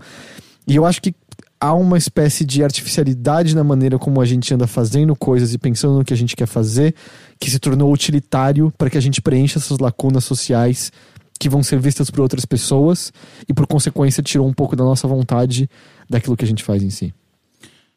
Concordo. Faz sentido? Sim, concordo. E, e eu vou expandir um pouco que é. Pensando em tudo isso que você falou, tem a- o, o fator de. Puta, eu, eu- preciso assistir isso aqui e eu vou postar sobre isso. E aí você começa a pensar: pera, mas o que eu vou postar é legal, é bom. E aí você entra num, num loop de. Pera, mas acho que não vai ser tão bom, então. Não, é- Deixa, deixa, Alguém deixa eu vai pensar. entender. É, alguém não- vai entender, ou eu vou ser mal interpretado. Pera, não, deixa eu. Deixa, deixa, deixa eu pensar mais um pouco sobre isso. E aí você entra, obviamente, num, num, num auto-feedback bizarro, onde você prefere. Não, tá, foda-se, eu não vou falar nada, então não vou nem assistir, porque se eu não vou falar, então melhor nem assistir, e foda-se. Não tô falando que é o seu caso, anônimo. Eu também não sei se o que eu falei é o caso dele, eu tô falando É. o que eu sinto similar em relação É. a isso. Ah, mas uma coisa que, por exemplo, pessoalmente tem acontecido muito comigo é eu tô muito cansado de trabalho de maneira geral. E isso tem ah, feito com que eu esteja num estado quase ah, perpétuo de cansaço e isso faz com que qualquer momento de descanso possível, possível eu quero descansar. E o descansar é tipo, eu quero não fazer nada. E isso tem me afastado completamente de amigos, de até mesmo de fazer coisas legais que eu gosto de fazer, de sair para dar uma volta, de, uh, sei lá, conhecer, ir no cinema ou, ou uma peça de teatro ruim para poder falar aqui. Isso tudo começou a se tornar uma, um, um, um, esforço que eu simplesmente não tenho energia para fazer. Uhum. E às vezes pode ser isso também que você tá sentindo. E, e, cara, estresse vem de vários lados diferentes. No meu caso, é, para mim parece muito claro que é trabalho. Outras pessoas é tipo, cara, é estresse de faculdade, é estresse de relacionamentos, é estresse. Várias coisas podem fazer isso e isso tira suga a sua energia de viver, sabe? Eu entendo total.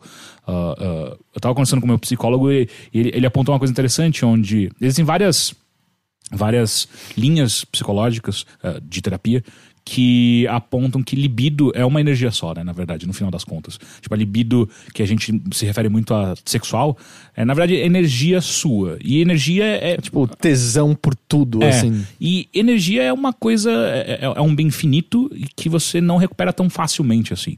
Então, quando você coloca a sua energia, seja qualquer ela, em qualquer lugar, você está tirando de algum lugar. Você está fazendo uma escolha, e deveria ser consciente, de se você não tá fazendo algo em detrimento dessa outra coisa, você não vai conseguir fazer as duas coisas. Porque é, é, você não tem essa capacidade energética.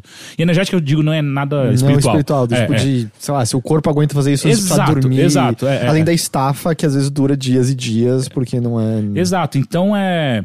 Só que, e aí eu acho que é o grande... A grande jogada da coisa é... Você precisa quebrar esse ciclo, né? E é, acho que é a maior dificuldade que, que as pessoas têm de maneira geral, ainda mais nesses tempos bizarros onde como você bem apontou, né? Tipo, o mundo tá, tá num, num, de um jeito, sem querer parecer velho, mas é, é, de um jeito que a gente nunca viu, né? E a, a velocidade das coisas, a informação e por aí vai. E obviamente uh, as consequências disso a gente não conhece ainda, exato, porque é novo, né? Exato. Não é para ficar tipo, por que isso faz. Não, a gente não sabe como tá afetando a gente é, ainda. É, é. e, e, olhando dessa maneira, é eu já vi, li algumas vezes, tipo, o normal e completamente compreensível é que as pessoas estejam mal nessa, nesse ritmo de vida que a gente tem. Então não, não é estranho você estar tá assim. Não é bom, obviamente, mas não é estranho. Não se sinta isolado ou que isso só está acontecendo com você. Tipo, o natural e o esperado do ponto de vista emocional da coisa é que todo mundo meio que esteja assim. Porque, cara, a gente não. O nosso cérebro não foi construído para funcionar nessa velocidade que a gente está fazendo, sabe? Então, aí tentando ajudar de alguma forma, cara, é tentar quebrar esse ciclo de alguma forma, sabe? E existe. E a energia que você vai ter que gastar para quebrar esse ciclo, ela é bem maior do que a que você tá usando agora. Porque você tem que ativamente escolher fazer algo que não parece natural agora. Então, é ativamente eu vou ler agora. É sentar. Por exemplo, eu leio deitado. E você, Heitor, você já falou várias vezes pra mim que é, você prefere sentar. Eu percebo que eu deitado é muito normal eu entrar naquele estado em que eu, entre aspas, li uma página inteira e quando eu percebo, ah, eu, eu não prestei atenção em nada, eu tava pensando em outra coisa o uhum, tempo todo. Uhum. E eu sentado, coluna reta e tal, eu, eu é. evito isso com mais. E é, é, eu acho que é esse tipo de coisa, sabe? Esse, não que você precisa fazer isso exatamente, mas eu acho que você ter esse tipo de atitude onde você se coloca conscientemente na, na no modo de efetuar tal tarefa para que você sabe que, que você gosta e que é importante. Então, se é jogar, tipo, cara, sentar direito para jogar, tirar o celular de perto, coisas desse tipo, fazer fazer conscientemente essas coisas, eu acho que vai ajudar muito para você começar a quebrar esse, esse padrão, né? Uhum. É, sim. E meio que investigando, né? Vendo o que, que, o que, que tá te exaurindo tanto assim que é, faz você percebe, puta, eu fiquei no Twitter durante meia hora e eu saio acabado. Porra, cara, às vezes você vai ter que dar uma diminuída no Twitter, Ou, Tipo, é, por que, por, que, por que, que não tá funcionando o que funcionava antes? O é, que aconteceu? É, e às é. vezes procurar novas coisas, do tipo de, ah, talvez aquilo nunca mais funcione, você vai precisar de outras coisas que funcionem, sabe? É, e eu lembro muito, tipo, como até hoje, às vezes eu me pego pensando, tipo, nossa, eu fazia tanto essa coisa, né? E hoje em dia eu não consigo mais. E é aceitar que você vai mudar, e muitas vezes sem mesmo você perceber, e, e, e não ficar lutando contra isso, sabe? Tipo, cara, às vezes você não é mais o cara que saía todo dia. Às vezes você não é mais esse cara, tipo, e você tem que aceitar e não ficar mal por isso. Eu odeio muito a noção também de ah, estou velho, não saí sexta-noite e tal. Não. Um que, sei lá, eu, jovem, tinha sextas-noites que eu saí, nas quais não saí. Eu acho que o grande problema é você enxergar isso como negativo. tipo, uhum. por que, que a noite em casa não pode ser produtiva? Tipo, ah, você cozinhou um jantar da hora pra. Seja pra você sozinho, ou pra Sim. você e outra pessoa, ou pra um grupo de amigos, ou você assistiu um filme da hora que você queria assistir. E foi relaxante, porque você não tem a pressão de acordar cedo no dia seguinte, ou você comeu uma porcaria ou você só dormiu cedo e acordou bem no dia seguinte. Uhum. Não tem nada de errado com isso, não tem por ficar vendo tão negativamente isso, tipo, você está velho, sabe? Eu acho isso um É, saco. u- uma coisa que me pega bastante é, é, o endeusamento que a nossa sociedade tem pra viagem. né? Hum. Eu adoro viajar, só que eu claramente não tenho. Não tá na minha top tier de coisas que eu gosto de fazer. Só que é uma pressão externa tão forte sobre, cara, se você. A única coisa que vale a pena viver é viajando e conhecendo o mundo, você entra num estado onde, tipo, como que essas pessoas vivem viajando? Eu não tenho, eu não tenho capacidade ou vontade, aí você começa a se sentir mal, porque eu não tô aproveitando a vida como eu deveria aproveitar, certo? Mas tem umas pessoas que. Tipo assim, eu, eu percebi indo pro Japão, por exemplo, como. Ufa, eu devia viajar mais do que eu viajo. Mas eu concordo, tem umas pessoas que eu sigo que é. Cara, eu sinto que mês passado você tava na Europa, você tá na Aham, Oceania agora.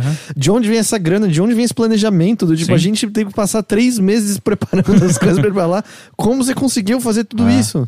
É, então, e, e- e começar a se tentar conscientemente se destacar desse tipo de coisa, tipo, beleza, cara, essa pessoa gosta de fazer isso e consegue, animal pra ela. Não é o meu rolê e não se sentir culpado por isso, saca? Porque também tem essa, sabe, de, ah, todo, todos os meus amigos saem todo final de semana, porra, por que, que eu não faço isso? Calma lá, né? Tipo, porra, às vezes você não é o seu rolê, não é isso. É difícil. Mas boa sorte, cara. É, boa sorte. E, porra, sinto muito pelos psicólogos, velho. Duas, É, não, você- duas coisas horríveis aconteceram, cara. Sinto muito, Você deu mas. um azar muito grande. Enfim, é- é- eu gosto, eu, eu acho importante. Então é isso. É isso por hoje? Heitor, Oi. obrigado. De nada. Obrigado.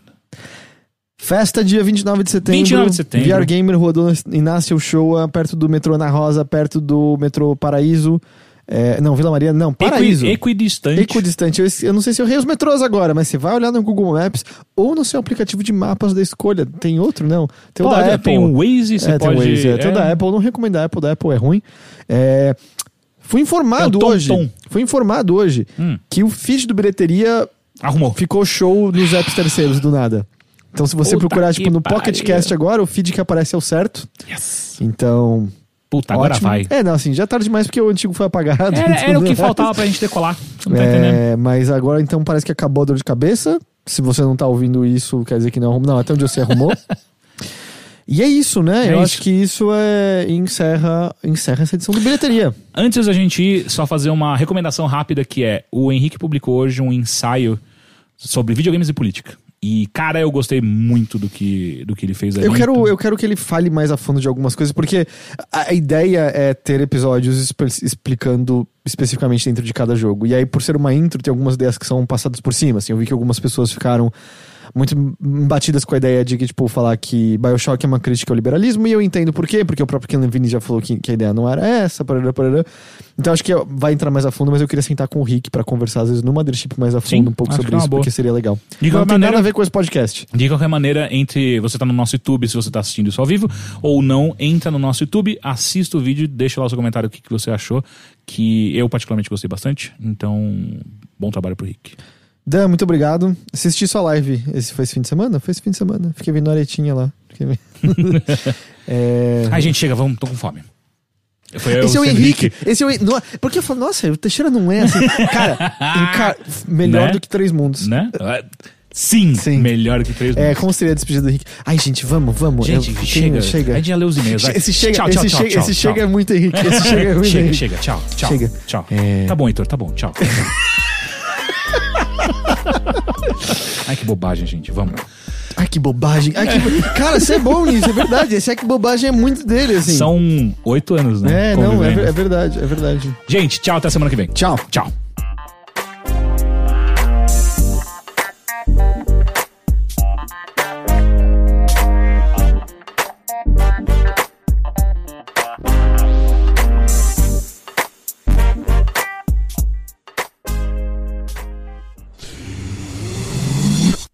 staff.